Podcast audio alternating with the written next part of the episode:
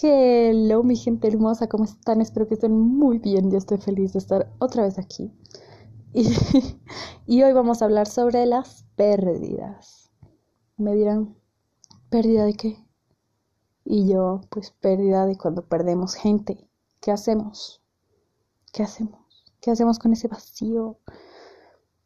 Muchas veces nos toca cernir a las personas de nuestra vida. Y he hablado de eso antes y lo vuelvo a decir.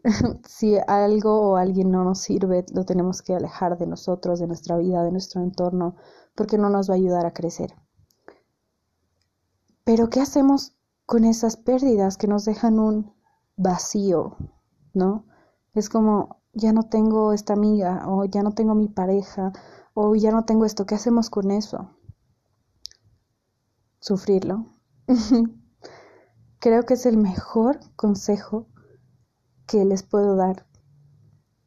Si acabas de perder a alguien, llóralo, súfrelo, pataléalo, porque algo que me dijo mi mamá cuando yo era chiquita y estaba llorando por un chico, me dijo, esta parte que estás viviendo ahora, este dolor que sientes, es lo que te hace humana. Y es cierto, y yo les doy ese consejo ahora. El dolor también nos hace humanos y no podemos vivir siempre en felicidad y siempre felices. También van a haber días en los que nos va a ir de la patada y vamos a tener que sufrirlo, llorarlo. Y va a sonar muy así quote de Facebook, pero después de todo ese sufrimiento sí hay un arco iris, sí hay algo lindo y sí vienen cosas nuevas. Pero no porque ya hayamos sufrido, sino porque ya hemos aprendido de ese dolor y ya sabemos lo que queremos y lo que no. Y cuando uno ha pasado una decepción así, es difícil que conscientemente nos vayamos a meter en eso, a menos de que no hayamos aprendido de verdad la lección, ¿no? Pero aquí te dejo un consejo, ejercicio, que puedes hacer si acabas de perder a alguien. Escribe una lista de todas las razones por las cuales esa persona ya no está en tu vida. De todas las cosas que esa persona no te aportaba, que más bien le restaban a tu crecimiento, a tu vida, a todo, lo que te restaba a ti esa persona. Y analízalo bien.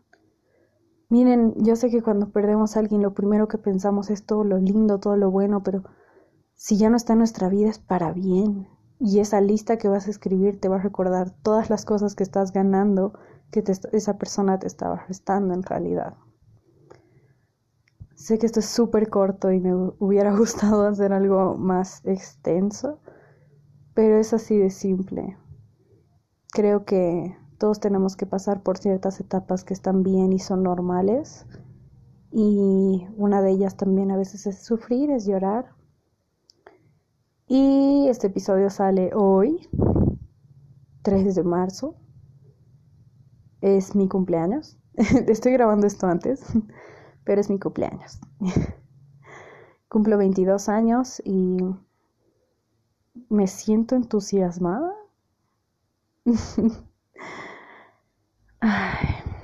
no puedo creer que recién esté cumpliendo 22 años. Creo que empezaba a vivir mucho tiempo antes de lo que debí y ahora que tengo mi edad, pienso, oh, damn. Pero no me quiero ni imaginar las cosas que me podría decir la Naomi de 32, o sea, de aquí a 10 años. Es como los consejos que me daría a mí misma. o los consejos que les voy a estar dando a ustedes. les mando amor, mucho cariño, que estén muy bien. Y eso es todo. Gracias.